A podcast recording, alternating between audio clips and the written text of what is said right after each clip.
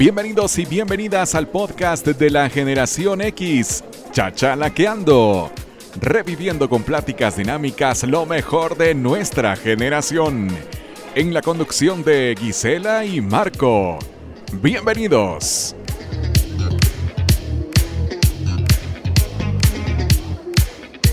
Hola, hola. Buenas, noches. Buenas noches. ¿Cómo estás, Marco? Hola, Gisela, ¿cómo Qué estás? gusto. Hoy estamos unos minutitos antes dándole grabar a nuestra transmisión en vivo desde Picaflor. ¿Cómo estás? Así es. Bueno, hay un poquito de frío aquí. Nos ¿verdad? conectamos un, un momentito antes para dar tiempo que se empiecen a conectar. Pusimos a las 7 de la noche, pero para que se conecten un poquito antes, ¿verdad? Así que cuéntenles a sus amigos que ya estamos por aquí. Pues la verdad que estoy contenta, gracias a Dios, estoy muy bien. Eh, y sí, hay un poquito de aire desde acá, pero la verdad que gracias a Dios, porque necesitamos bastante aire y ventilación en este momento y en esta época, así que aquí estamos súper bien. Estamos en la terraza de Picaflor, transmitiendo desde acá. Y lindísimo lugar, mira, mira ese arreglo de flores que tenemos aquí a nuestras espaldas. Bueno, cuando venimos a conocer las instalaciones que tuvimos la oportunidad de venir, pues eh, vimos que este era un bonito lugar para poder transmitir. Es la terraza de Picaflor. Lindo. Acá en la zona número 4 tenemos una vista impresionante del edificio de tecnología que se creó pues desde hace algunos años para poder hacer como este el centro de tecnología de pues este lugar de 4 grados norte que le decidieron tomarle un nuevo rumbo para convertirlo en un centro tecnológico. Entonces Chachalaqueando está pues en el mero centro de la tecnología de nuestra ciudad de Guatemala el día de hoy. Así es, así que estamos muy contentos de estar nuevamente en Picaflor y hoy vamos a comer algo muy rico también aquí en Picaflor, así que les vamos a dar carita para que algún día que ustedes quieran venir, vengan a darse una vueltecita por acá, a disfrutar de la comida tan deliciosa que, que hay aquí. Tienen todos los, todas las eh, medidas sanitarias para evitar pues el riesgo de contagio, ¿verdad? Pues ya todos lo sabemos.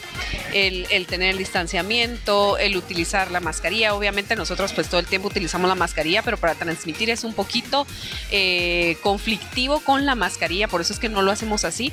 Y cada quien tiene su micrófono, están desinfectados, etcétera. Entonces para poder guardar eh, pues ese, e- e- esa seguridad, ¿verdad? Entre nosotros. Claro. Bueno, eh, nosotros estamos, pues como comentaba Gisela, eh, tratando de concientizar a nuestro país también de esta situación en la cual, pues eh, nosotros debemos de tomar la mayor eh, conciencia posible para nosotros tener el cuidado de nosotros y de nuestra familia en ese tiempo en el que vivimos. Pues acá lo experimentamos desde el lugar en donde estamos, como tú lo comentabas, pues eh, hay un distanciamiento bastante especial, el aforo de los visitantes, de los comensales que vienen, está bastante muy bien restringido con todas las normas de bioseguridad que se pueden tener para poder eh, atenderles como ustedes se merecen en la medida en lo que se pueda. Acá nosotros estamos a una distancia muy prudencial y pues eh, con todo el el distanciamiento, bueno, le acabas de dar play acá a la publicación. no te creo. Es que no, no. bueno, es que acabo de compartir justamente ya el enlace. Nos vamos, sí, si quieren sal- salgámonos de ahí, nuevamente Pero entramos. Quería ver qué nos están comentando. Ah, ahí. sí, claro, con mucho gusto. Sí, les, pues le estábamos comentando que nos, nos eh, ahí sí que nos conectamos unos minutitos antes, pero el tema de hoy va a estar muy bonito. El tema de hoy es cómo hicimos esa transición hacia la tecnología, la generación X. Claro. Solo estamos dando unos minutitos, no sé qué horas serán. Bueno, ya que son casi las siete y media, nosotros pues hemos eh, iniciado nuestros podcasts justamente eh, todos los viernes a las 19.30 horas para mayor comodidad de quienes nos ven, ¿verdad? Porque claro, porque no- viernes es un sí. poquito complicado el tráfico, un poquito, ya regresa a veces un poquito tarde a la casa. Entonces, para, para que ustedes ya estén tranquilos en su casa, relajados y puedan decir, "Ah, ya va a empezar chachalaquear. Entonces, como les comentaba, el tema de hoy va a estar muy bueno porque todos lo vivimos y la verdad que todos nos asombramos cuando nos tocó hacer esa transición hacia la tecnología. Ah, déjame Por saludar supuesto. Eh, aquí se encuentra Chiqui López. Una comida deliciosa, dice. Me encanta el lugar y el show de ustedes. Ay, qué linda. Felicitaciones. Muchísimas gracias. La verdad que nosotros encantados de compartir con ustedes porque yo sé que hay mucha gente de la generación X que se acuerda de todas esas cosas que nosotros vivimos y que lo vuelve a vivir en su corazón. Yo, gracias a todos los que me han hecho unos comentarios tan lindos, que les ha encantado mucho pues el contenido que hemos tenido en estos programas y les ha encantado. Entonces nosotros estamos felices, encantados también haciéndolo y desarrollándolo para ustedes. Espero que les guste y que cada vez sean más amigos y por favor, si ustedes son tan amables de compartir esta transmisión, se los agradeceríamos mucho porque estamos seguros que hay muchos de la generación X, incluso millennials, porque también se han, conectado millennials a vernos, que, mm, que les, les ha gustado el programa. Entonces quisiéramos comentarles también a ellos y contarles cómo fue ese tema de crecer sin tecnología, eso ya lo hablamos la vez pasada, pero cómo hicimos esa transición hacia la tecnología es el tema de hoy. Por supuesto, nuestra generación quedó en una nuestra generación quedó en medio de dos puntos muy importantes, de venir de un punto bastante... Eh, eh, manual, como poder decirlo, como les voy a dar un pequeño ejemplo de la máquina de escribir, por ejemplo, de lo que estábamos hablando hace algunos minutos, a la máquina de escribir eléctrica, por ejemplo, pues nosotros fuimos testigos, aquellos que hoy tenemos entre 40 y 55 años, pues hemos vivido esta transición. Yo me imagino que cada uno de ustedes tiene anécdotas que en cada uno de los programas que nosotros estamos desarrollando en Chachalaqueando es para que compartamos estas vivencias, Gisela, para que nos escriban, nos dejen sus comentarios de lo que han recordado, de lo que les ha traído a la que muchos más amigos se conecten. Por supuesto. La verdad que sí, y que vuelvan, y que ustedes también nos digan un poquito de cuáles fueron sus vivencias. Quiero saludar también a Amali Esrod. Hola, qué alegre verlos, dice Mayra Escobar, interesante contenido, muchísimas gracias. Por supuesto, hoy nos vamos, nos vamos a recordar de aquellos momentos en los cuales nosotros eh, venimos de esta generación, como lo explicábamos en nuestro podcast pasado de una generación que no estaba tan acostumbrada a la tecnología porque veníamos de jugar juegos que nosotros mismos creábamos, de manualidades, de estudiar pues eh, con una escritura eh, y aprendernos de memoria tantas cosas, a empezar a experimentar esta transición de una tecnología que hoy por hoy pues es el centro de que nuestros hijos eh, tengan una convivencia, una comunicación, ¿verdad? Sí, la verdad que ahí sí que el, mundo no se equivoca. Y gracias a Dios existe la tecnología, porque si no, ¿qué pasaría en estos momentos, verdad? Porque la verdad que debido a que tenemos la tecnología, el año pasado, cuando empezó todo el tema de la pandemia, pudimos eh, pues hacer nuestras compras en línea, pudimos comprar de todo, nos dimos cuenta que en línea podíamos adquirir muchas cosas y los niños pueden estar estudiando. Yo me pongo a pensar cómo hubiera sido si esto hubiera pasado cuando nosotros éramos niños, no había tecnología. Entonces sí hubiera sido mucho más riesgoso, etcétera. Entonces, gracias a Dios existe la tecnología. Pero vamos a empezar con el tema. ¿Cómo hicimos esa transición hacia la tecnología? Pues les quiero comentar, vamos a hablar de algo que a todos en su momento nos choqueó. La computadora. Wow. la computadora vino exactamente en esos años en que nosotros éramos adolescentes. Por supuesto, un equipo extraño con unas teclas ahí que parecía la máquina de escribir eh, reducida al mínimo, una pantalla gigante eh, con un color mero extraño, ¿verdad? Sí, era, eran bechitas. Yo me acuerdo que era un color beige y tenían un fondo así muy grande. Era como nuestras televisiones de los años 80 que eran cuadradas, pero a veces habían unas que hasta eran mucho más, más grandes, más, más anchas, ¿verdad? Abajo tenían el CPU, ¿te acuerdas? Y el teclado. Entonces, eh, y eran bastante grandes, eran la, la, mayoría eran computadoras de escritorio y a esa le llamaron la computadora personal. Sí, Ustedes saben que en los años 60 y 70 ya existía la computadora, pero no era como la que nos llegó a nosotros, como tú lo dices, Gisela, la computadora personal, porque eran unos grandes equipos gigantescos que utilizaban para las comunicaciones y decidieron reducirlos al mínimo para tenerlos en tu casa y desarrollar algunas cosas personales. Exactamente, así fue. Y, bueno, yo me recuerdo que eran eh, las pantallas de color, las letras de color ámbar. Solo déjame ver qué están diciendo aquí nuestros amigos. Dice Arabela Rodas. Hola, buenas noches. Me encanta este programa. Me hace recordar los mejores momentos vividos en mi vida. Qué lindo. Muchísimas gracias, Arabela, por estar con nosotros. También Carlos Roberto Morales nos está viendo por ahí. Muchísimas gracias, muchísimas gracias. Gracias por Pues, estar em, conectados. Claro que sí. Pues sí, me acuerdo que, bueno, yo te voy a comentar. Primero, cuando yo vi la computadora, Ajá. yo dije, ¿y eso qué es? Es una televisión, de, o sea, No, ¿cómo? Una televisión donde se puede escribir. Exactamente, o sea, de verdad, para nosotros fue, claro, nosotros teníamos máquinas de escribir, Exacto. pero primero estaba la máquina de escribir mecánica. Y luego ya vino la máquina de escribir eléctrica. ¿Eléctrica? Y no todos tenían máquina de escribir eléctrica. No. Eran muy pocas personas las que tenían máquina de escribir eléctrica. Y de repente aparece la computadora. Y era así como, bueno, esto se apacha aquí, se enciende allá, este, ¿cómo, cómo la enciendo? ¿Qué pasa?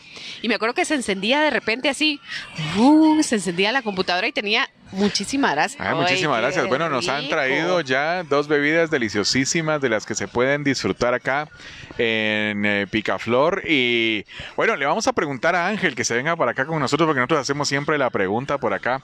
Ángel, ¿qué bebidas se pueden disfrutar acá en Picaflor para quienes eh, vengan a degustar un momento especial? Pues tenemos variedad de bebidas, tanto naturales como gaseosas, como cervezas. Entre las naturales están las naranjadas, limonadas, jamaicas y marrona, jugos de tomates preparados, que son creación de la casa.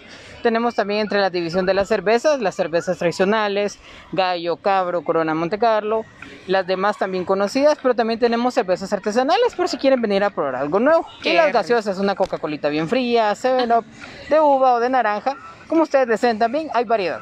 Muchísimas gracias, Ángel. Hoy nos ha Y la traído. atención de primera. Sí, Eso de primera, también. miren. Muchísimas gracias, Ángel, Muchísimas te lo gracias. agradecemos. Gracias, Muchas muy gracias, amable. Ángel. Pues estábamos comentando que la, la computadora, ¿verdad? Yo, mi primer pensamiento fue, ¿esto cómo, cómo, cómo se hace? ¿Qué, ¿Qué tengo que hacer? Imagínate, bueno, yo estudié secretariado bilingüe Ajá. y obviamente yo aprendí en una máquina mecánica.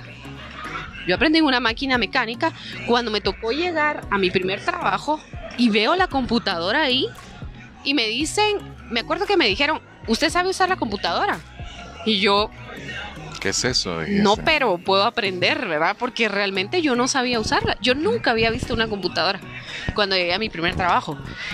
Y entonces, bueno, aquí necesitamos hacer unos cuadros y necesitamos, yo, Dios mío, ¿y eso con qué se come, verdad? De verdad.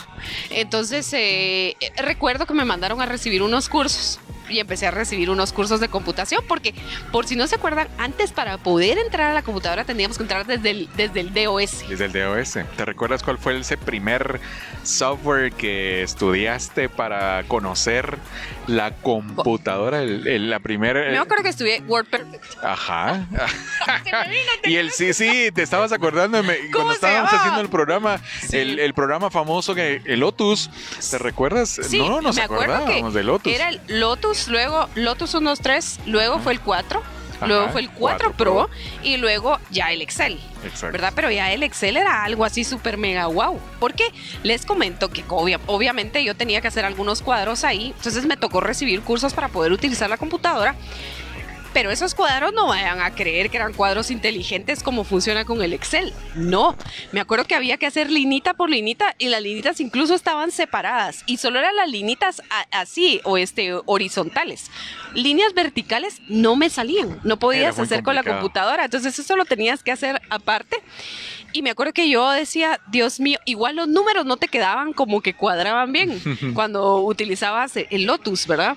Y, y bueno, y para poder entrar a la computadora te tenías que eh, aprender un montón de claves para poder ingresar ya al programa que tú querías utilizar. Era un lenguaje, entrar al sistema DOS, un lenguaje que se inventó más o menos alrededor de 1975, un, un lenguaje que fue creando ya lo que nosotros hoy conocemos como el famoso Windows. Esos fueron los primeros avances en ese entonces. Imagínate cómo nos encontrábamos nosotros Sí. en esos apuros. ¿Te recuerdas del cassette? Ah, Ah, bueno, Sí, Ángel viene por acá.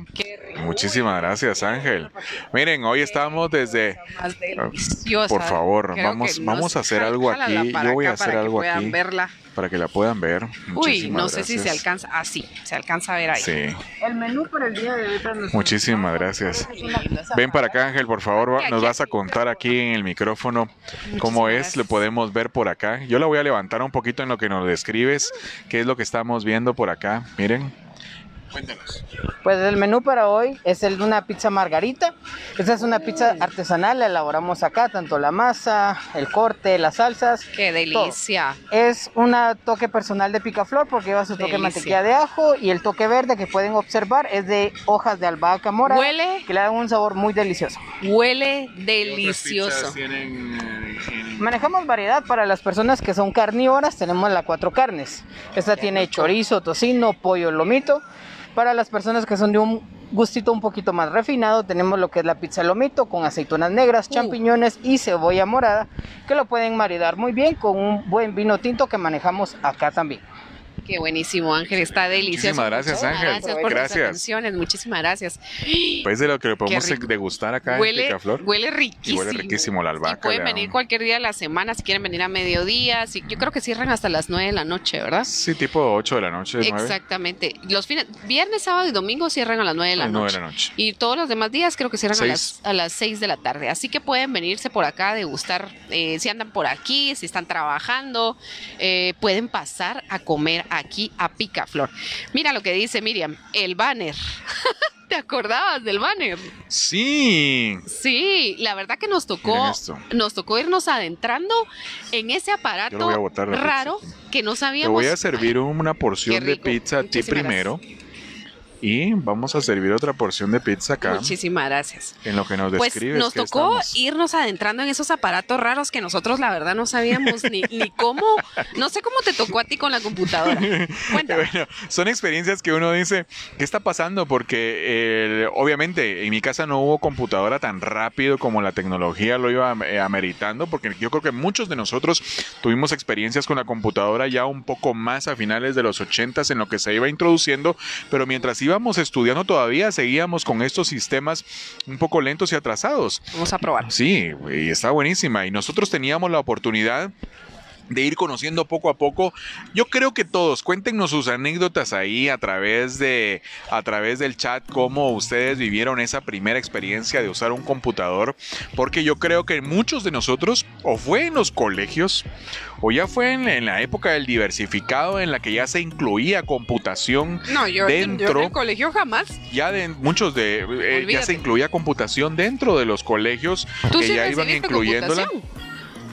Yo me recuerdo que los últimos, eh, los últimos dos años sí había laboratorio de computación ya, que era muy básico, pero era demasiado básico el, el- sistema de computación donde uno estudiaba Foxbase, 4 Pro, eh, los sistemas estos de, de escritura que de verdad te recuerdas de los cassettes, de los 3.5, eran unos cassettes pequeñitos y los cassettes...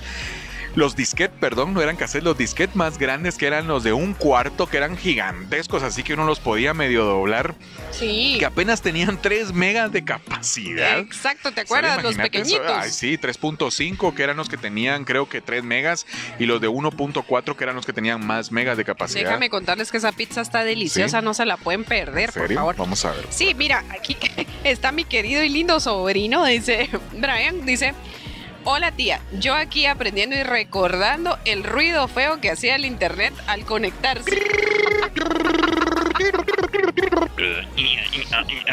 Exacto. Parecía como que se estaba desarmando algo allá adentro. Ajá, mira, Miriam dice, la pantalla ámbar era intensa. Sí, era lo que te decía. Los colores eran verde o eran anaranjados, pero... Uy, se salió. Era verde o era anaranjado, Ajá. Pero no sabías, eh, o sea, al rato de estar viendo la pantalla te ardían los ojos. Entonces nos tocó lidiar con todo eso porque ya era parte de nuestro trabajo y tenías que saber usarlo. O sea, no era así Sí, como, claro. ay, mire, no importa, lo vamos a esperar un año a que usted se adecue. No, era en el momento y tenías que empezar a usarlo y empezar a ver cómo lo ibas a hacer. Ay, La computadora fue uno de los grandes, eh, ¿cómo se podría decir? Elementos tecnológicos que vivimos nuestra generación X y que tuvimos la oportunidad de experimentar esta transición. Imagínate que, fuera, que hubiera sido nuestros hijos hoy en día si hubieran tenido una computadora con esa capacidad y esa lentitud que tenía para, inclusive para encender, Sí. inclusive para generar datos, para darnos respuestas. Imagínate que ahorita que necesitan la velocidad en el internet para Claro. poder conectarse y poder estudiar. Entonces es la verdad que gracias a Dios ha evolucionado la tecnología. Berly supuesto. Chiqui López dice, y la computadora de IBM era un ropero.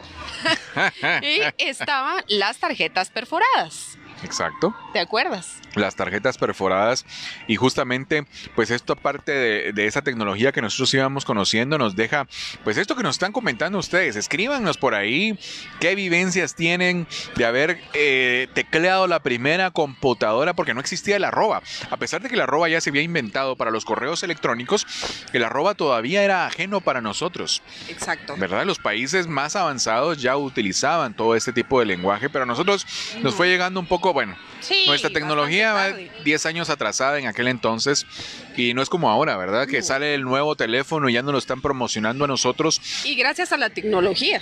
Gracias, a, la, tecnología. porque se abrió la comunicación. Entonces, si sale algo en Estados Unidos o en Europa, tú te enteras en ese mismo momento. Pero en, antes no, incluso se acuerdan, para, para recibir una noticia, la noticia pasaba hoy y uno la recibía mañana o en dos días. ¿Verdad? Igual con las cartas, te mandaban una carta hoy y la carta llegaba, si, si la persona estaba más o menos cerca, en una semana. Si no llegaba en 15 días, en 20 días, y tú te enterabas de muchas cosas hasta los 15, 20 días. Yo tengo nociones, ¿sabes? De que yo el primer correo electrónico Ajá. que yo hice era de una empresa llamada Tutopía Mm, y fue por ahí por 1996. Me recuerdo muy bien que fue mi primer correo electrónico que le puse marco natareno arroba tutopía.com. Imagínate, fue mi primer correo electrónico en 1996. ¿Cuánto tiempo pasamos todavía de nuestra generación para poder tener un primer correo electrónico?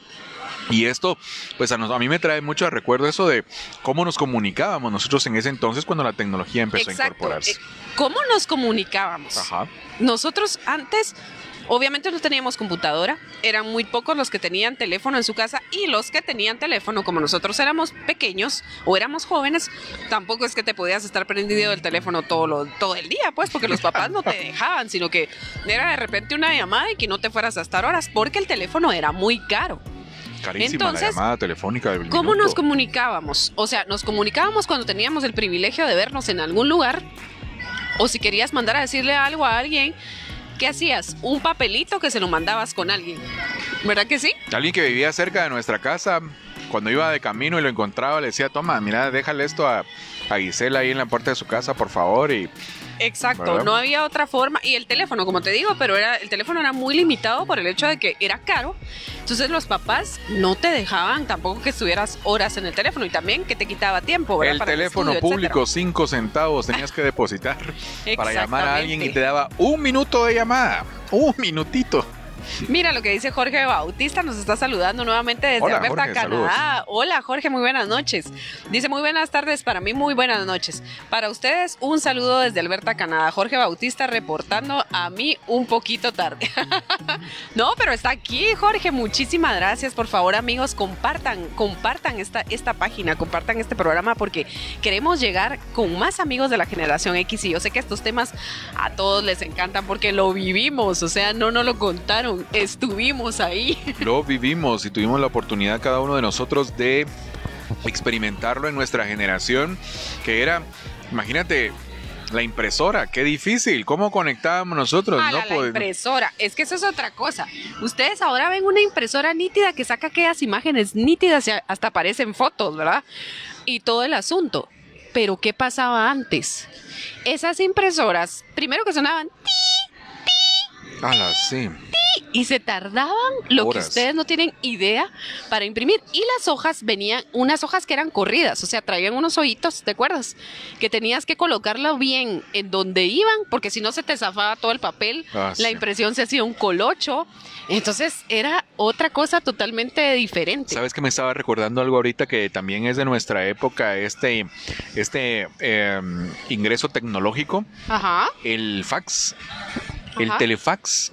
Nosotros tuvimos la Claro, oportunidad de vivir la primera comunicación de por medio del teléfono conectar un documento, enviarlo que lo escaneara y lo enviara hacia otro destino. Fue una de las comunicaciones de la generación X más avanzadas en ese entonces, antes que el correo electrónico para nosotros, porque nos llegaba el fax con la información que necesitábamos. Eso sí es cierto. Mira lo que dice Chiqui López. Pero el teléfono costaba cuatro quetzales la cuota mensual. Bueno, en mi casa salían más de cuatro quetzales, la verdad. Y siempre, y siempre me, sí, yo me acuerdo que siempre salía más y siempre era una legadera por el bendito teléfono, ¿verdad? Eh, Brian Guzmán, me han contado que le ponían candado a los teléfonos. Claro, eso Le lo platicamos el otro día, que le ponían candado a los teléfonos. Pues bien, en 1979 fue cuando salió el primer videojuego en Atari que fue Pac-Man. Mm. Ese primer videojuego nos dio a nosotros la oportunidad de comenzar a conocer algo que se estaba dando a nivel mundial, que era el famoso juego arcade, donde eran unas máquinas en donde introducían los juegos por medio de tarjetas y en una pantalla y en un control uno comenzaba a manipular y a dominar ciertas imágenes para conseguir un éxito. Y el Pac-Man fue uno de los primeros juegos que nosotros tuvimos la oportunidad en la generación X de disfrutar a través de esta tecnología que uno de los grandes de los grandes acontecimientos tecnológicos eran las maquinitas, ¿verdad? El Pac-Man y el Tetris, ¿verdad? ¿Te acuerdas? Mira lo que dice Chiqui López. El enviar un fax. El enviar un fax El tampoco un era fax. tan fácil. Primero nunca te contestaban. Yo creo que uno llamaba, llamaba, llamaba, llamaba y no te contestaban. Y, y no era tampoco tan fácil. Tenías que confirmar que el fax eh, llegara. Llegaba. Porque muchas veces tú lo enviabas y no llegaba. Entonces tú tenías que confirmar que ese fax sí había llegado a su a destinatario. su destino. Ajá, vamos Y a más ver. cuando ven. eran documentos importantes. Ya en las oficinas se usaba mucho el fax. En las casas no hubo fax. Era más en las oficinas, pero fue uno de los grandes eh, medios de comunicación que hubo entre las empresas. Entre Tú las pedías empresas, una sí. cotización, Sí. la imprimían o en la máquina de escribir eléctrica te la, la imprimían y esa misma copia la metían en el fax y la reenviaban. Pero ojo, el Ajá. fax tampoco era tan barato, No, ni sí. tampoco lo tenían todas las empresas. Sí. Obviamente cuando se fue comercializando, pues ya fue bajando de, de precio. Pero antes de eso, no todas las empresas tenían fax. Exacto. Entonces podías enviar un fax, pues obviamente únicamente a las empresas que tuvieran fax, ¿verdad? Mira lo que dice Ma- Mali Esro, dice, tener una computadora era un sueño y el, la internet inalcanzable. Teníamos que ir a un café internet. Es cierto. Muchos ¿Te acuerdas nosotros, que sí. antes para, para poder ingresar, o sea, primero cuando nos enteramos que existía el internet, para mí fue una cosa increíble. Yo decía, te puedes hablar en el mismo momento. O sea, y la otra persona está ahí. O yo voy a enviar un correo y lo va a recibir en ese mismo momento, ese mismo día. O sea, eso era algo increíble, ¿me entiendes? De verdad, yo no sé si la, generación de ahora lo puede entender, pero para nosotros fue increíble. Porque, como les comentaba, para nosotros era mandar una carta hoy y que estuviera en una o dos semanas en el lugar. En cambio, el poder mandar un correo hoy y que llegara hoy mismo, eso era algo increíble. O, o como, como dice aquí este, Mali, el, el hecho de, de poder ingresar al internet tenías que ir a un café internet. Claro, no era tan barato el café internet. Ajá. Y no habían tantos, pero bueno, después empezaron a proliferar, ¿verdad? Me recuerdo que la hora llegaba a costar entre 15 y 20 quetzales ya a mm, finales de los noventas. El café internet llegaba a costar carísimo. ¿eh? Exactamente, sí era caro.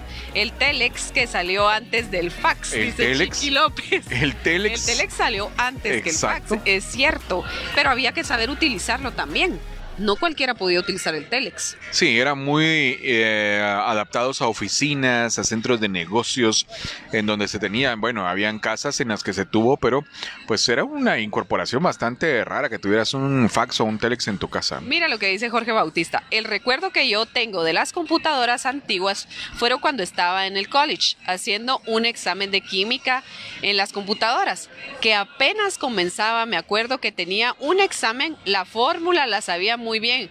Cuando la escribía salía diciendo la respuesta incorrecta y me mandaba a un espacio que no podía seguir el examen. Eh, intenté tres veces y no pasaba nada.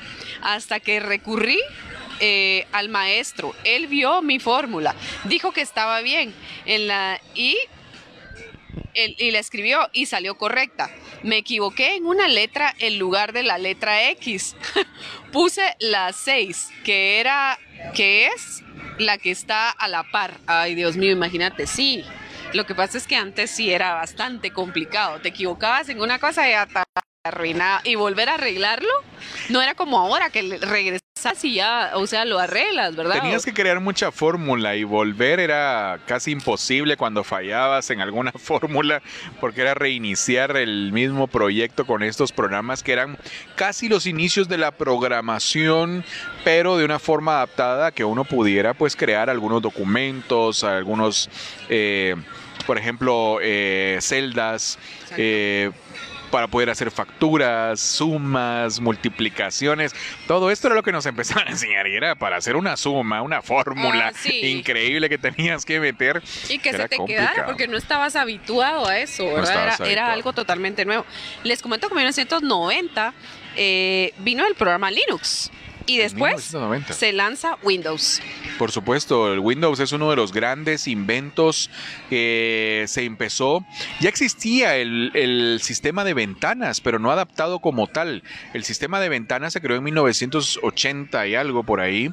Y el sistema de ventanas lo que permitía era esta facilidad de que pudiera uno intercambiar eh, diferentes eh, ventanas de diferentes eh, proyectos que tuvieras para poder realizarlo. Sin embargo, innovó muy bien Windows en ese entonces para que nosotros tuviéramos la facilidad que hoy tenemos de la multiventana en nuestros computadores. Exacto.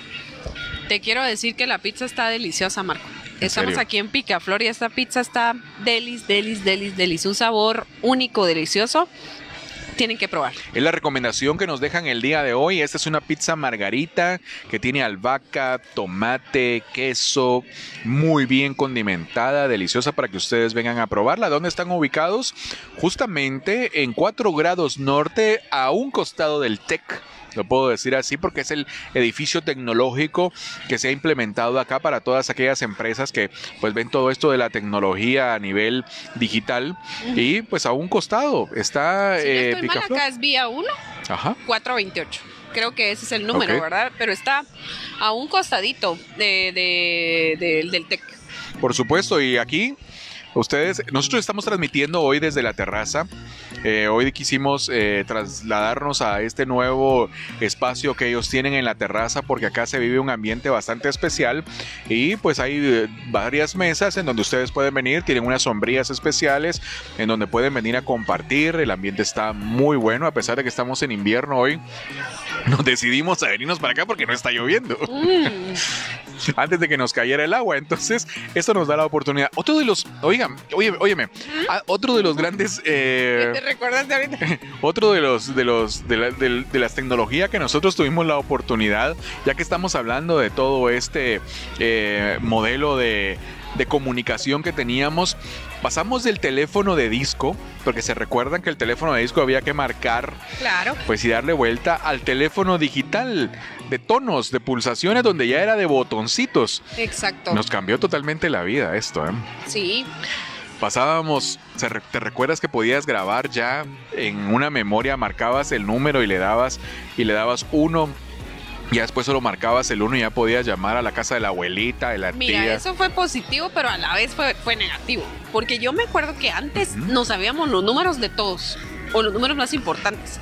Te decían un número y se te quedaba. Y te ibas con el número a la cabeza si no lo habías anotado, pero se te quedaban los números. O sea, tú recitabas el número de, la casa de mi abuelita hasta el número del tío no sé qué, hasta el, así, ¿verdad?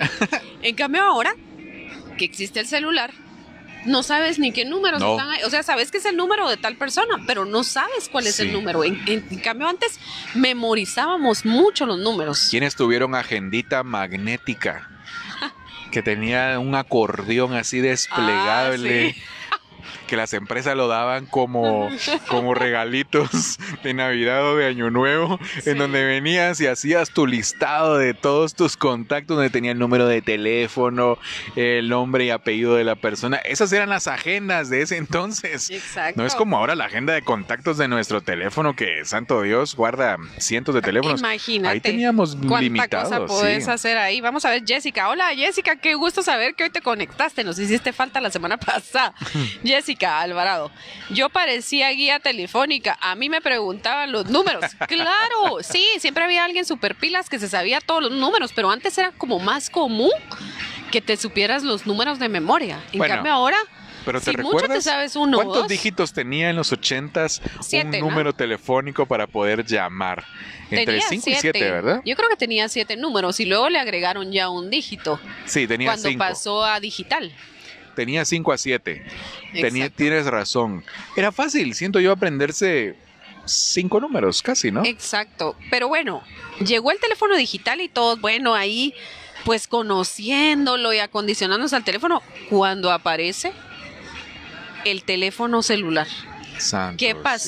Eso también fue un sueño, ahí sí que he hecho realidad. O sea, el poder estar en cualquier lugar y poder hablarte desde cualquier lugar donde estuvieras, aunque la cobertura no era tan grande.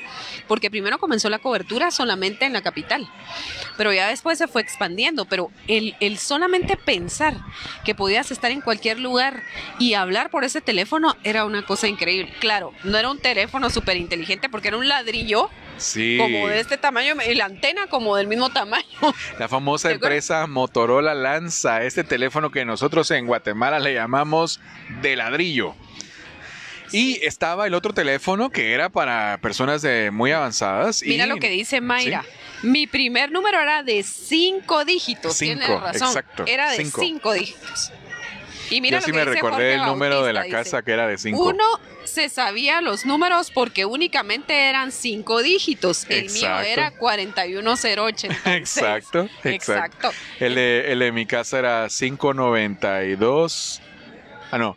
7964 era los últimos cuatro, me recuerdo. 7964 era el de mi casa. Sí. Y me recuerdo que tenía antepuesto uno, que no me recuerdo si era 5 o 4. 592 7964. Ahí está, ya me recordé todavía. me recordé del número. Sí, sí, yo me acuerdo que, pero todos no sabíamos los números de todo el mundo. Te Sí. preguntaban, ¿cuál es el número de su tía? Tal y tal, tal. El número de tal, tal y tal. El número. Pero ahora, Bueno, y tampoco era una agenda muy extensa la que teníamos nosotros. la ¿verdad? verdad que no era muy Sí. extensa, pero Eran 10 realmente- numeritos los de nuestros Realmente sí familiares. siento que no saberse los números ahora sí, bueno. Porque imagínate, si se te arruina el celular, lo pierdes, ¿qué haces? Sí. Bueno, Si yo. no te ¿Tú te sabes el tuyo? El mío, por lo sí, menos, yo también. sí yo, sé. yo también. Yo El ta- mío sí por me lo lo menos, por lo menos me llame a mí mismo. Pero bueno, cuando trascendimos hacia el celular, eso fue increíble también. Por supuesto. el, el que alguien te llamara de un celular, el poder eh, eh, que, creer en eso. Yo te cuento que con, con mi hermana cuando éramos pequeñas jugábamos, que ella y yo, este, nos hablábamos a través de una televisión, así como tipo los supersónicos, ¿verdad? Porque como veíamos los supersónicos, y ella estaba en un país y yo estaba en otro. Entonces cuando nosotros ya vimos todo el tema del internet fue increíble porque eran nuestros juegos de niñas. Entonces fue increíble verlo hecho realidad. Y entonces realmente a veces la realidad supera la ficción. Por Y supuesto. así fue. Y poco a poco se fue introduciendo en estos años de los ochentas a nosotros de la generación X. Queremos invitarlos, sigan comentándonos ahí en, los, eh, eh, en el chat del live que tenemos en este momento desde Picaflor, acá en la zona número 4, en 4 grados norte, en donde estamos en un centro de tecnología a nivel Guatemala, en donde tenemos la oportunidad, pues cada uno de nosotros de vivir, han revivido muy bien acá a 4 grados norte para eh, realizar todo ese tipo de actividades Claro que sí. tecnológicas. ¿eh? Claro que sí. Mira lo que dice Mayra Escobar. El mío era el 45653. Muy bien, sí. Estamos recordándonos también de de nuestros números. Imagínate eso. Pero sí, la verdad que fue una. Porque también hablábamos de los otros teléfonos que no era el teléfono celular en sí, sino que el teléfono que estaba en el carro. Bueno, sí. Que eso muy pocas personas lo tuvieron aquí en Guatemala. Pero Poquísimas. existía un teléfono que era como una caja. Sí, era una maleta. Dentro de esa maleta estaba incrustada la batería y el, y el aparato que enviaba la señal y tenía una gran antena Ujú. que iba conectada al carro y pues se lanzaba la señal y era justamente de pulsaciones, una pantalla pequeña con números, te recuerdas que eh, brillaban como en color verde, creo yo, eran los números cuando tú marcabas. Lo único que hacía el teléfono era enviar y recibir llamadas. Era hacer teléfono. Sí. No como ahora, ¿verdad? Que los teléfonos te, te hablan. no, los teléfonos te hablan, son computadoras, son reloj, son calculadora, eh, son eh, tienes el correo ahí o varios correos. O sea, el teléfono es, yo creo que, que es en este momento imprescindible. Sí, imprescindible. Hoy, hoy por hoy, pues eh, nos ha tocado que, que si no tienes en tu agenda tus correos electrónicos, pues eh, te sientes como perdido si no tienes tu teléfono a la par. Bueno, yo creo que eso sí nos ha caído el día de hoy, ¿no? Antes el teléfono no era tan vital para cada uno de nosotros para poder conectarnos con alguien porque nos gustaba mucho sentarnos así como estamos con Isela en una mesa, platicar, compartir, eh, hablar de nuestras anécdotas. ¿Qué pasar horas en un chat? Pues a distancia, ¿verdad? Sí, pero realmente en, en este momento ha servido Bueno, miles. por supuesto. Mira lo que dice la- Chiqui López. ¿Se recuerdan de teléfono celular que era como un ladrillo? Claro. Estábamos hablando precisamente que ese fue el primer teléfono que vino, el, el que parecía un ladrillo y la antena era larguísima.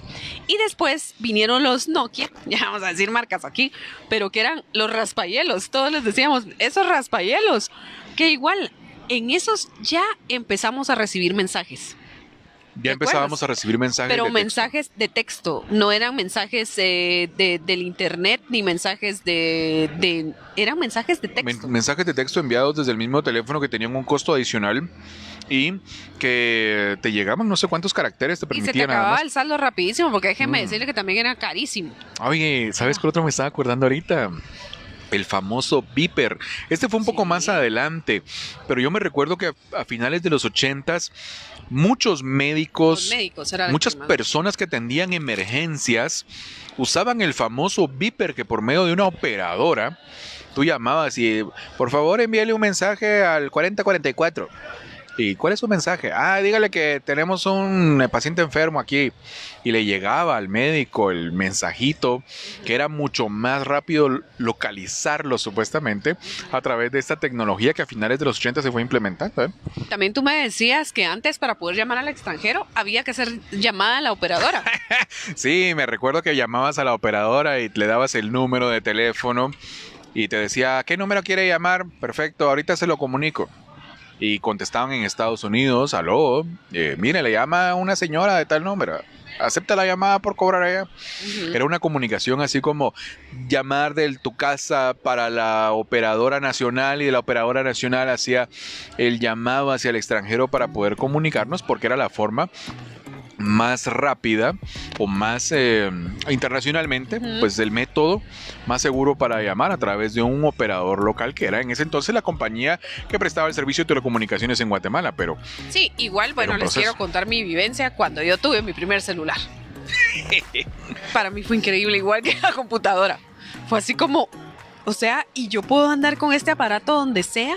Claro que la señal no era tan clara como ahora, ¿verdad? Pero era, yo puedo andar con este aparato donde sea y puedo llamar de donde sea. Y, y, o sea, e- eso de alguna manera también te sentías como más seguro. Porque decías, bueno, si me pasa algo, yo llamo, ¿verdad? Y me comunico con alguien más y me puede venir a rescatar. Pero antes, no. Si te pasaba algo, tenías que ver qué hacías. ¿Dónde conseguías un teléfono público? Eh, Si le hablabas al de la tienda. Si, o sea, ¿qué Pero te voy a hacías? contar, los hombres, los hombres chilereábamos, como lo decimos, con el gran teléfono en el cincho, ¿te acuerdas? Sí. Con unos estuches negros, con unos pines aquí, y andábamos caminando en la calle así como que, miren, eh, voy a hacer algo así como te llamaban y... Y la, la antenita, ¿va? Levantaba la tapadera. Aló. ¡Aló! Sí. Y andábamos con el teléfono aquí metido en la cintura toda la vida. Y cuando estábamos en público y sonaba esa gran cosa aquí en la cintura, hasta con sonido así ambiente ahí, ¿eh? porque tampoco habían tonitos de música, ¿te recuerdas? Que eran muy No, básicos. era- no, Eran muy básicos, pero uno sacaba su teléfono de aquí del cincho. Y se ponía a hablar. Bueno, era, era un protocolo que nos tocaba. Ahora lo escondemos. ¿no? Sí, Ahora guarda el teléfono. no hace que se lo lleven. Vamos a ver, Jorge Bautista. Pero esos teléfonos eh, como ladrillo tenían una recepción buenísima. Me acuerdo que un amigo que era único que tenía, estábamos de pesca como a dos horas y media de Toronto y él llamaba a su casa y le contestaba a la mamá. ¿Qué tal? Bueno, la cobertura nacional en los teléfonos, bueno, sin lugar a dudas en Estados Unidos era mucho Canadá. mejor, en Canadá era mucho mejor que en, en nuestro país también, ha sido una co- buena cobertura, pero tiene mucha razón.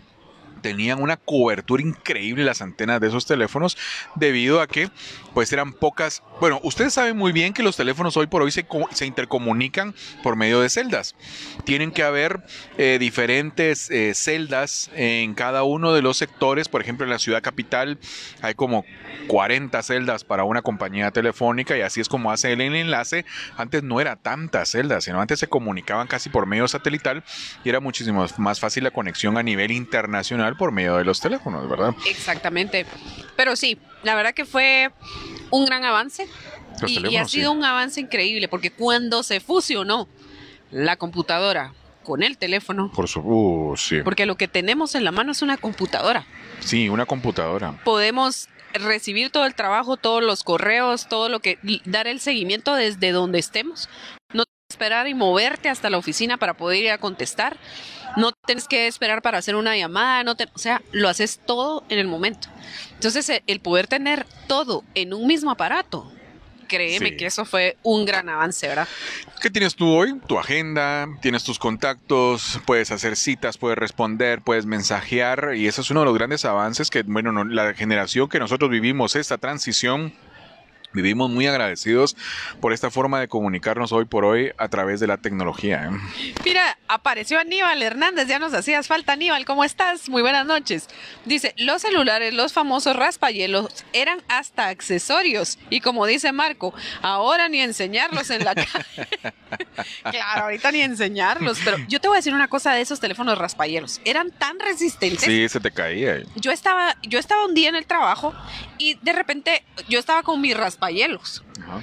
Y entra un compañero y no sé qué, no sé qué. Y me pega, o sea, le pegó el teléfono así y sale el teléfono volando por la ventana. Y cayó como dos pisos más abajo. Yo dije, mi teléfono murió. murió.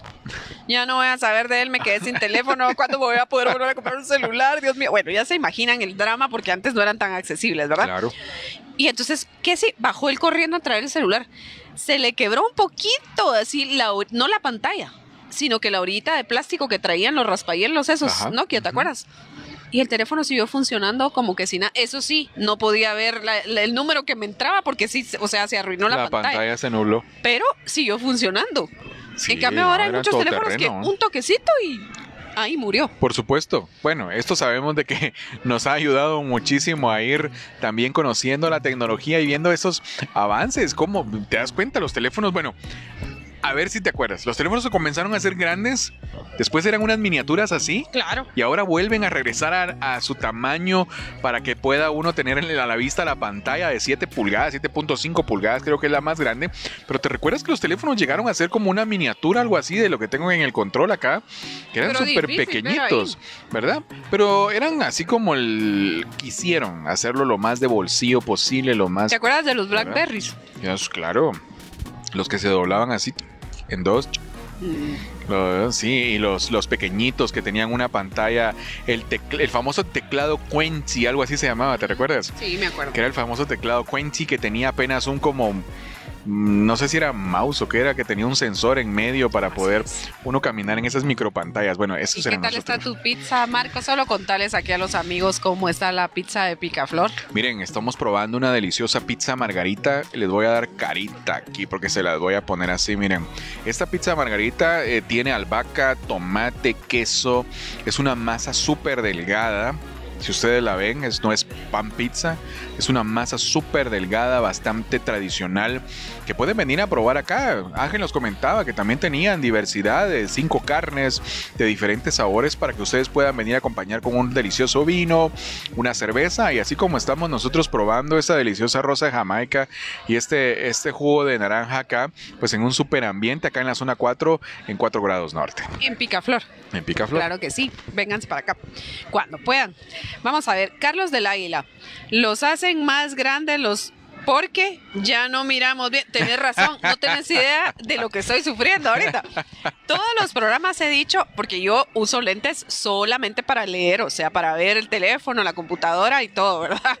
Porque de plano ya no muy Y para ver la comida, para ver el, su camino. Y se me ha olvidado traer mis lentes. Entonces, pero para la próxima espero traerlos, así que me van a ver con mis lentecitos, porque es más fácil para mí leer los mensajes, ¿verdad? Yo no lo uso porque yo ni leo. es que no leo, yo por eso es que leo Imagínese los por eso leo Gisela, porque yo no leo. Ah. Exacto, pero gracias a Dios, como decís Carlos, gracias a Dios los hicieron más grandes. Para leer bien. Vamos a hablar de otro avance de la tecnología que hubo en nuestra época y que nosotros fuimos parte de, de esa transición, el Walkman. ¡Hala! Sí, ¿se recuerdan? Pues los equipos de sonido, pues eran los tradicionales de la casa que tenían, ¿te recuerdas de los mini componentes? Voy a hablar un pequeño resumen de los mini componentes porque esto dio paso a que tuviéramos equipos, eh, ¿cómo se llaman? Esos portátiles, así se llamaban. Los dispositivos portátiles de reproducción como el Wallman y el Disman. Bueno, los equipos de sonido tradicionales venían como en unos módulos donde estaban de cassette, dos cassettes, el CD, la tornamesa, LP. Y bueno, se les ocurrió la genial idea, no me recuerdo en qué año, pero más o menos eh, se creó el Walkman, en 1970. Mira, en 1980, la, grabadora nueva se era con cassette y radio. Ah, el mini componente famosísima, la, grabadora. Cierto. Y después de 1980, más o menos 1982, pues ya vino el mini componente. El mini componente. Y entonces ahí también ya nació el Walkman. Por supuesto. ¿Qué era el Walkman? Ala el Wallman era un dispositivo así pequeñito donde te cabía únicamente tu cassette, ¿verdad? Eh, y lo usabas con audífonos. Claro, los audífonos no eran tan sofisticados como ahora, eran grandes, ¿verdad? eran unas esponjotas. Eran unas esponjotas y eran unos eh, audífonos, pero entonces te daban la posibilidad ahí sí que de ser más individualista, ¿verdad? Porque estabas tú con tu música, no molestabas a los demás en lo que estuvieran haciendo y tú estabas escuchando tu música con el, el cassette, ¿verdad? Después del cassette ya evolucionó al CD. ¿El Discman? Ajá, entonces ya era un Discman. Y entonces ya podías escuchar ahí tus CDs y toda la cuestión. ¿Cómo los, cómo los alimentabas de energía? ¿Te recuerdas del sistema? ¿Cuánto nos duraba esa famosa batería AA que le poníamos? yo creo que no duraba nada. Como dos días, creo yo, nada más. Tú sí escuchabas bastante música. Yo escuchaba, yo, yo, yo, nosotros en mi casa, mi hermana más que todo tuvo su primer... Eh, cassette, casetera eh, portátil y bueno, me la prestaba para poder escuchar y era increíble cómo tenías que andar pidiéndole a tus papás baterías a cada rato para poder mira qué oír. lindo, Aníbal, perdón. Aníbal dice, sí, perdón, no me lo pierdo. Desde acá está en Reu, está en Retaluleu. Ah, muy bien. Dejé la piscina para escucharlo. Saludos, Gisela Kelly. Ah, muchas gracias. muchísimas gracias, Aníbal. Por favor, queremos pedirles que compartan esta página eh, para que llegue a muchos más amigos. Pero sí, sigamos hablando. Sí, claro. Y también hacerles una invitación. Déjame que les haga una invitación a los amigos que nos están viendo a través de Picaflor. Que nos den like en Chachalaqueando. Síganos porque tenemos promociones para cada uno de ustedes. Y Estamos también preparando unas que van a estar muy bonitas. Van a estar muy bonitas algunas promociones. Entonces, a quienes eh, le den like a la página de Chachalaqueando, pues en los próximos programas acá desde el restaurante Picaflor vamos a estar anunciando que de hecho hoy tenemos un regalo muy especial que es el póster de Star Wars de 1977 para quienes eh, le dieron like a la publicación. Esta semana nos estábamos divirtiendo muchísimo con los likes de la publicación de Star Wars. Entonces, pues les pedimos, ingresen a la página de Chachalaqueando, denle like, comenten, compartan. Como dice Gisela, compártanlo con sus amigos de la generación para que nos sigan y estén con nosotros en estas, eh, en estas transmisiones que tenemos todos los viernes a las 19.30 Mira lo que dice Carlos del Águila. Era sufrimiento el que las baterías se terminaran. Saludos desde Los Ángeles. ¡Hala! Saludos Gracias. hasta Los Ángeles. Carlos, un fuerte Qué abrazo. bonito saber que nos están escuchando en Los Ángeles, que nos están escuchando en Canadá y que nos están viendo. Qué gusto poder compartir con ustedes todos estos recuerdos. Por supuesto, toda la generación. Entonces escuchábamos cassettes. ¿Te recuerdas que cada lado del cassette tenía seis canciones? ¡Hala! Sí. Tenías que andar con tu rimero de cassettes. De cassettes. Imagínate ahora que nosotros tenemos aquellas playlists. Pero mira, no era lo mismo andar con el rimero de cassettes que andar con la grabadora, ¿verdad? Porque también había gente que andaba con la grabadora. Sí, Tenías razón. ¿Te recuerdas aquellas bateriotas gordas que algo habían así para las grabadoras. para las grabadoras, que eran como ocho baterías? Sí, lo peor de todo era eso, cuando tenías que ir a rogarle a los papás para que te compraran las baterías, que tampoco eran tan baratas. Si ponía los cassettes, te tardaba menos la batería, entonces tenías que poner el radio porque te duraba más. ¿Pero qué tenía que ver eso? ¿De, de qué? Porque el, el motor del cassette daba más desgaste de Ah. energía. En cambio, el radio solo sintonizaba si no había ningún... de- Ah. Entonces la batería se acababa más rápido, entonces teníamos que estar oyendo radio ¿ah? Y cooperacha con los cuates para comprar más para, baterías comprar- a la... para escuchar. Eso, imagínate eso.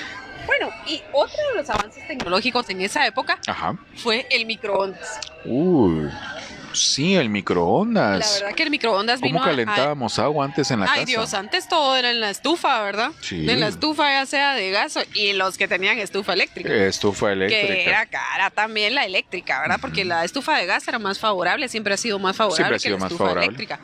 Pero después vino el microondas y eso vino a ayudar un montón, sobre todo que la mujer se volvió más productiva, quiero decir, en el tema laboral. Entonces también muchísimo más fácil llegar y calentar la comida ahí o incluso hay ciertas comidas que se hacen directamente en el microondas que tener que estar calentando en la estufa, gastarte el gas, etcétera, ¿verdad? Claro, te consume energía, pero tiene un consumo de energía mínimo. Entonces, la verdad que ese fue un gran avance, ¿verdad? Acabas de hablar algo muy interesante. Esta generación, esta generación tuvo una, eh, una transición también, Isela, de la comida tradicional a una comida más rápida. La comida, la comida rápida se dio muchísimo en esta, en esa década y el microondas fue una de esas incorporaciones para la comida rápida. Claro. ¿verdad? Porque comenzaron a introducir en los supermercados, ¿te recuerdas? Estas pizzas, eh, no como esta que está aquí deliciosísima. Esta está deliciosa. que está hecha con unas manos que la trataron tan bien. Está ¿verdad? súper rica. Es sí. deliciosísima. Pues se hacían pizzas así eh, y alimentos muy express para poder hacerlos en casa y, y ahorrarse un tiempo. Por, como tú lo dices, las mamás comenzaron a introducirse más en sus trabajos Sí. y comenzaron a tener una vida mucho más estresada, más agitada y tuvieron que reducir sus tiempos de, de dedicarse a la cocina, por ejemplo, Exacto, ¿verdad? Así es. Vamos a ver, mira, Picaflor nos está diciendo que qué emocionante. Muchísimas gracias, por Gracias. abrirnos las puertas de su restaurante. La verdad que estamos muy agradecidos de Gracias estar Picaflor aquí. por esta deliciosa pizza. está- Muchísimas gracias por todo el ambiente, su gente, el lugar es una belleza. Nos atienden de maravilla. gracias. Sí, la verdad que la atención es yo creo que puedes ir a comer a algún lugar y la comida puede ser deliciosa, pero si no te atiende bien la persona que está en el lugar, no te sientes como que estuvieras en casa. Aquí te sientes en casa. Sí, por Entonces, supuesto. muchísimas gracias, un fuerte abrazo, muy agradecidos y muy felices de poder estar transmitiendo desde aquí. Vamos a ver lo que dice Jorge Bautista. Yo me acuerdo que cuando llegaba a Guatemala compraba cassettes chafas de todo tipo de música en la Sexta Avenida. La sexta, la famosa sexta. Vamos a ver un Ah, programa de la sexta de un día estos. ¿eh? Imagínate, Chiqui López, los mejores eran los TDK. Sí. Nosotros tuvimos un programa ya de los cassettes y ahí hablamos también de las marcas de los cassettes que utilizábamos cuando se nos trababan en la grabadora y todo lo que pasaba Parte con de la tecnología de los famosos cassettes, si te recuerdas, Gisela, era que estaban los de cabeza de cromo o los de los de base sí, de cromo que eran Esos los, eran los que- más finos. sí que eran donde el sonido estéreo era Sí. muchísimo más y era Claro. parte de la tecnología de lo que estamos hablando de los cassettes pero en el microondas bueno yo me recuerdo que comenzábamos a hacer palomitas de maíz en el microondas Mm. hacer nuestros ¿Cómo se hacían las palomitas de maíz antes? bueno las palomitas de maíz antes ponías un, un caso Una olla. una olla Más viejita porque y ahí le ponías eh, el maíz, le mantequilla. mantequilla y con tapadera y a que explotaran todo. a explotarlos.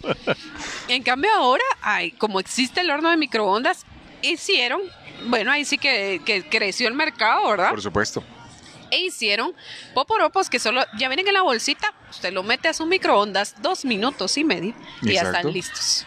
Imagínense eso. Bueno, las famosas sopas instantáneas que hicieron para los microondas. Sí, porque el microondas vino a ayudar un montón con todo ese tema de los alimentos rápidos, como tú decías. Del alimento rápido, exacto. Y eso nos ayudó muchísimo a mejorar durante la década de los 80 esta incorporación de este nuevo sistema de tecnología. Es más, yo creo que ella se fue implementando, te recuerdas, la cafetera, Sí, el tostador, las guafleras. exacto. En toda esta década de los 80s y 90s se empezó a introducir todo este tipo de nuevos sistemas de cocción rápida. Mira lo que dice Chiqui López, comida rápida, te la servían en un restaurante donde la llevaban la le llevaban la comida al carro. ¡Hala, qué rico! Sí. Imagínate eso. Sí. Sí. Bueno, los restaurantes de comida rápida, si se recuerdan, también se introdujeron en la década de los 80, los que ahora conocemos como los autoservicios. Fue algo que también en la tecnología eh, nos dio la oportunidad de conocer a través de esta década, que fue eh, pasar al- a una ventanilla y obtener eh, comida, pues, express. Ay, qué rico, mira lo que dice. Ajá. Lo que dice Mali Esros, los pastelitos de la pastelería Europa. Ah. Perdón, no Europa, Austria. Yo me equivoqué. de- Austria. me equivoqué de origen. Sabes que con mi No sé. familia, con mi familia teníamos un lugar de refacción con mi mamá, mi papá cuando viajábamos a la zona 1 porque yo vengo de una familia que nos gustaba sextear como decíamos porque era el lugar donde nosotros íbamos a pasear, a, a conocer, a almorzar y todo. Había una pastelería sobre la novena avenida que se llamaba Links y vendían unos deliciosos sándwiches de pollo con unos pastelitos muy deliciosos.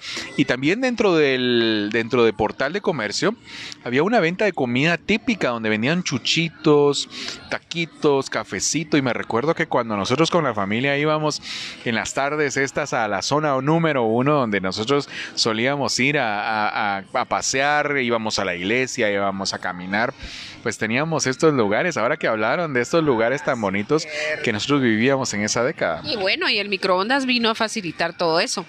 Pero también en los ochentas vino algo que a todos nos pareció así como, ¿y eso qué es? ¿De dónde salió? ¿Por qué está encima de esa casa? ¿Para qué sirve? Las antenas parabólicas. ¿Cierto? acuerdas? Vinieron las antenas parabólicas y obviamente vino el cable. Entonces la, la antena parabólica les daba una mejor recepción. Entonces era buenísimo porque primero nosotros teníamos cinco canales aquí en Guatemala. ¿Verdad? Que era el canal 3, 11, 5, 12, 11, 13. 11 y 13. Ajá. Y el eh, 21 creo que vino después. Sí, eran canales en UHF, por ejemplo, el 25, 21, 27. Esos vinieron ya después. Pero Ujú. esos eran los canales que teníamos aquí en Guatemala. 3, 5, 7, 11, 13. Sí, o sea, cuatro. Ajá. Esa, esa era nuestra limitante, ¿verdad? Solo esos canales y no había más programación, no había más que escoger. Si usted quería, escogía esos cuatro, si no, no había. nada. Exacto. Entonces, eh, cuando entra el cable, ¿qué es esto? ¿Cómo funciona? Veías algo extraño en las terrazas de las casas. Y una cantidad de, de canales que tú, pero también la televisión tenía que ser digital, porque si era tele, o le tenían que poner una cajita Un- un- convertidora, un ¿te acuerdas? decodificador. Porque si era de nuestras televisiones que solo tenían 12 canales, Ajá. no podías ver el cable. O sea, podías ver 12 canales. Desde ahí comenzó a funcionar que el 3 y el 4 eran los canales que el decodificador configuraba para que pudieras ver los canales internacionales. Y te recuerdas que mientras más grande era la antena parabólica, más canales mirabas. Exacto. Mientras más pequeña mirabas la antena parabólica en las casas, decías, ay, no, ahí solo tienen 100.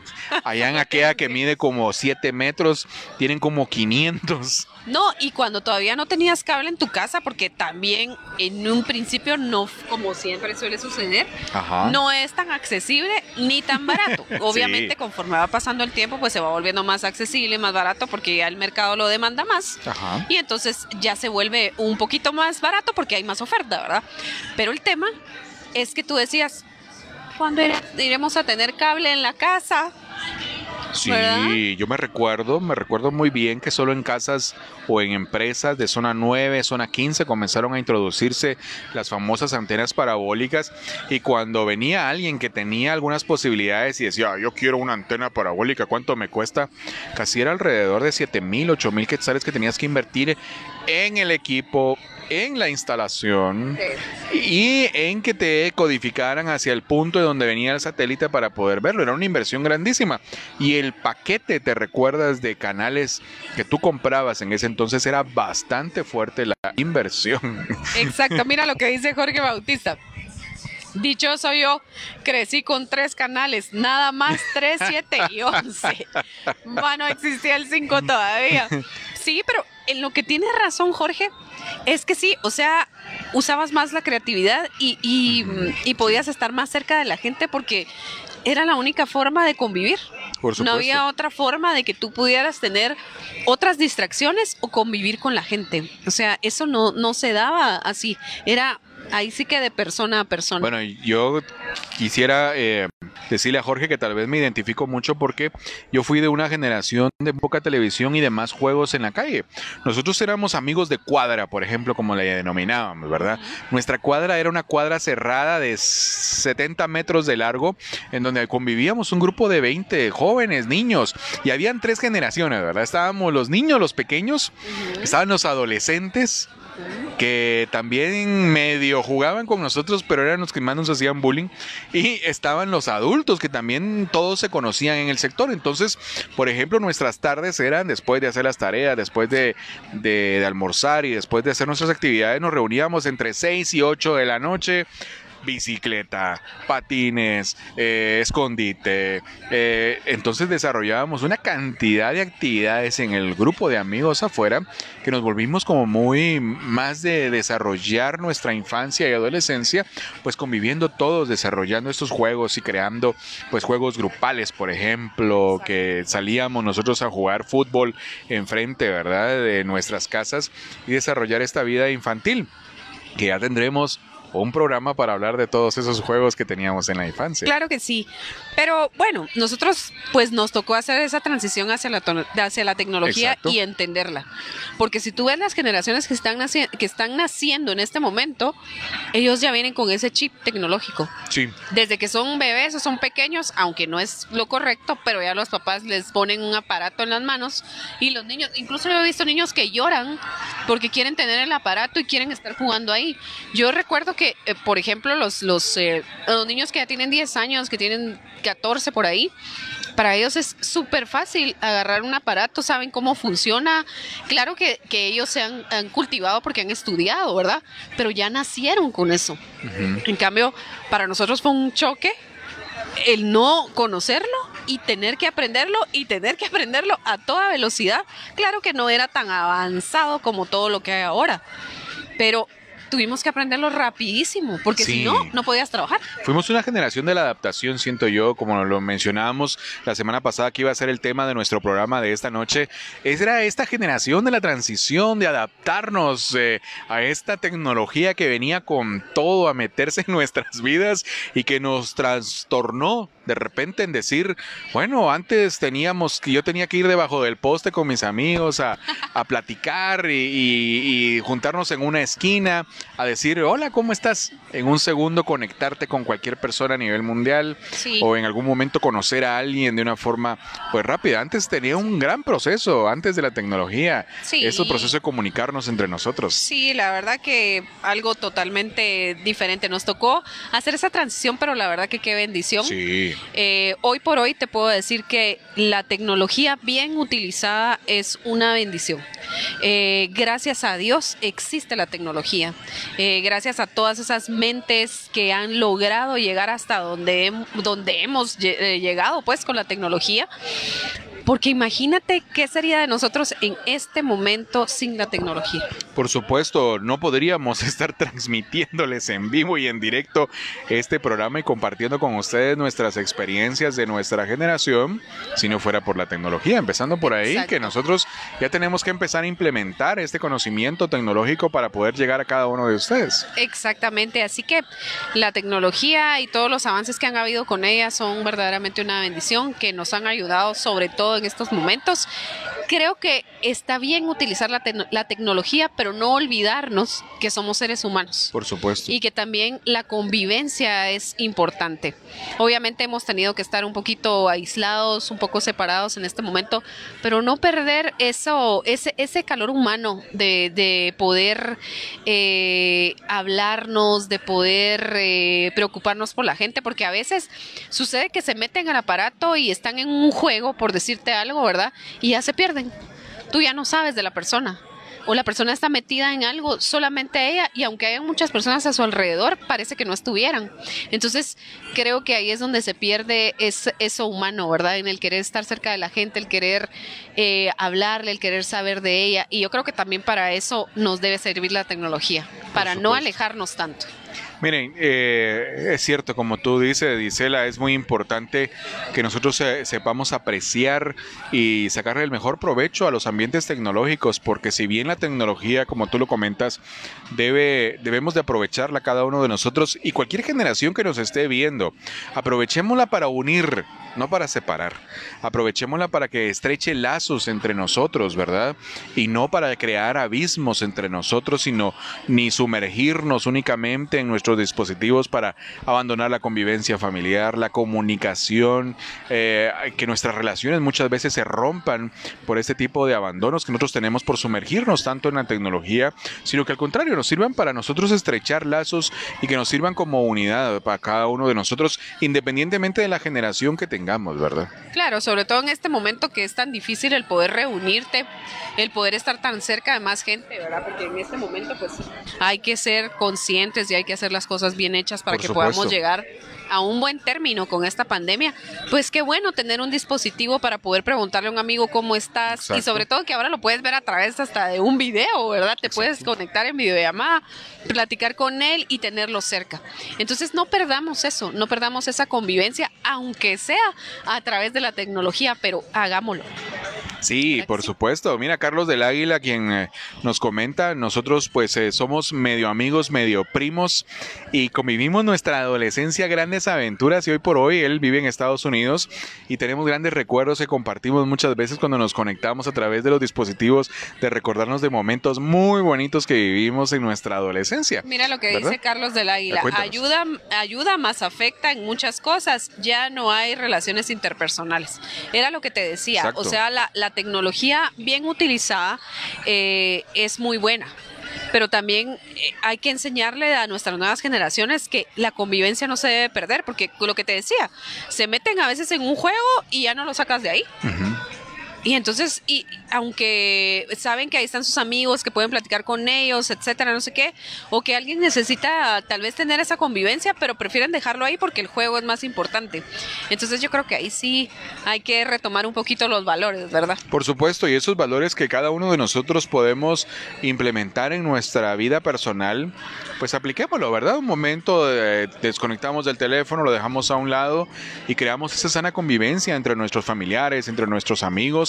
Cuando podamos hacer nuevamente reuniones grupales, pues yo creo que vamos a valorar muchísimo más esta comunicación que podamos tener al momento de que ya se nos permita pues una convivencia más entre una mayoría de personas que sea aceptable, pues vamos a tener la oportunidad de vernos todos. Pero, pues mientras tanto, si mientras menos personas nos podamos reunir, pues tratemos de evitar hacer reuniones masivas, tratemos de no acudir a reuniones masivas, sino mantener nuestro distanciamiento y lograr, pues a través, como tú lo decías, de la tecnología, pues estrechar estos lazos, ¿no? Así es. Bueno, pero Marco, te quiero contar porque ya se nos está acabando el programa. ¿En serio? Ya, ya estamos. Hoy, hoy sí no tengo reloj.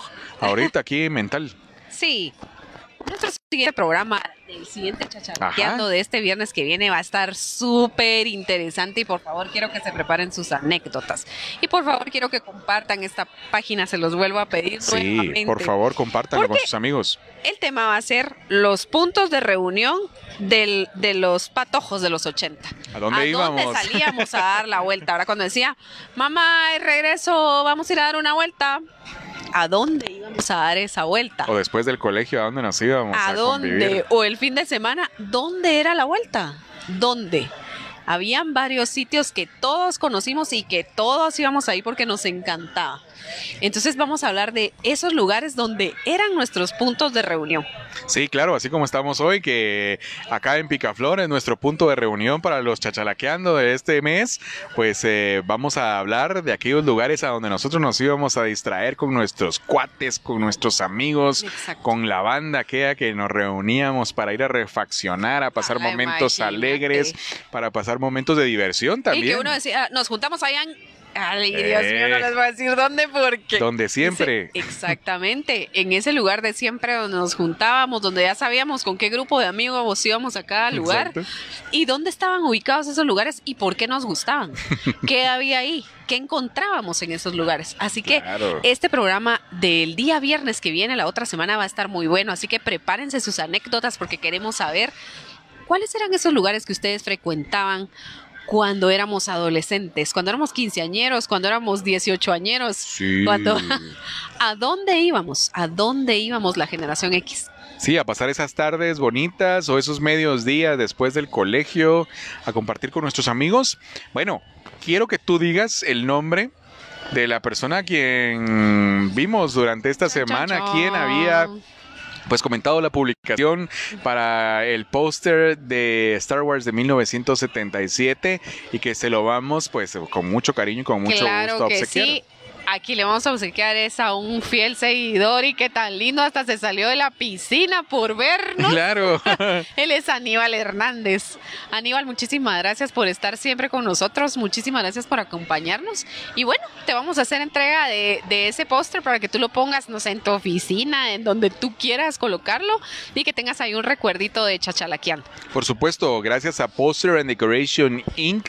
a través de Facebook nos han hecho este precioso eh, regalo para esta promoción de este viernes y pueden seguirlo a Poster and Decoration Inc. a través de Facebook. Síganos a través de Chachalaqueando, busquen nuestra página, denle like, compartan, comenten con nosotros, sigan nuestros programas porque la próxima semana seguimos acá desde el restaurante Picaflor, hoy con una deliciosa pizza margarita y dos bebidas deliciosas que estamos Así degustando. es. Mira lo que dice Jorge Bautista. Yo creo que la próxima semana voy a hablar más que todos. Muy bien. Buenísimo, Jorge. Nosotros encantados de tenerlo aquí y que nos cuente sus anécdotas, porque usted ya estará anotando cuáles eran esos lugares, cuáles eran esos lugares. Así que queremos saber. Bueno, queridos amigos, hemos llegado. Aníbal, ya sabes, ahí, te lo, ahí nos vamos a poner de acuerdo para entregártelo. Y cuando regreses de Reu. Por supuesto. Reu. Y hacemos la entrega del póster, que ya lo tenemos gracias a Poster and Decoration Inc. La próxima semana o en el momento en que podamos aquí en la capital lo entregamos para pues que disfrutes de este póster de Star Wars de 1977, que la promoción era el mejor sabor, Ah. el de Picaflor. Mira lo que dice Aníbal, Ajá. para ampliar mi colección de piezas vintage. Muchas gracias. Ah, súper, qué lindo. alegre. Muchísimas gracias, Aníbal. Muchísimas gracias. Bueno, pues para nosotros fue un gusto compartir con ustedes eh, nuevamente este programa de Chachalaqueando. Espero que les haya gustado. Por favor, compartanlo, queridos amigos. Y nos vamos a conectar el siguiente viernes para hablar de cuáles eran esos puntos de reunión a donde íbamos la generación X. Por supuesto, esperamos que se conecten con nosotros. Denle like a la página, por favor, a través de Chachalaqueando. Entren, denle like a la página, comenten, síganos para tener todo. lo- Y también ya abrimos TikTok, ¿eh? Uy, Una que sí. generación X abriendo TikTok. Está buenísimo, claro que sí. ¿Por qué no si estamos vivos? Miren nuestros TikTok, están bastante buenos. Ya hemos empezado a subir algunos TikTok por ahí. Muchísimas gracias. bueno, eh, nosotros somos Marco. Y Gisela Schwartz acá. Claro que sí, encantados de haber compartido con ustedes y nos vemos el próximo viernes acá en Chachalaqueando. Chachalaqueando. Que tengan muy feliz noche, feliz fin de semana Vamos y siempre a cuidarnos, a cuidarnos. Claro. En lo que yo me despido, pues eh, siempre cuidémonos en esta situación que vivimos todavía. Guatemala está viviendo un clima pues de bastante eh, contagio. y feliz noche. Hasta el próximo viernes, siete y media en Chachalaqueando. Chachalaqueando, el podcast. Síguenos en Facebook, Instagram, Spotify, YouTube, como Chachalaqueando o El Chachalaqueo.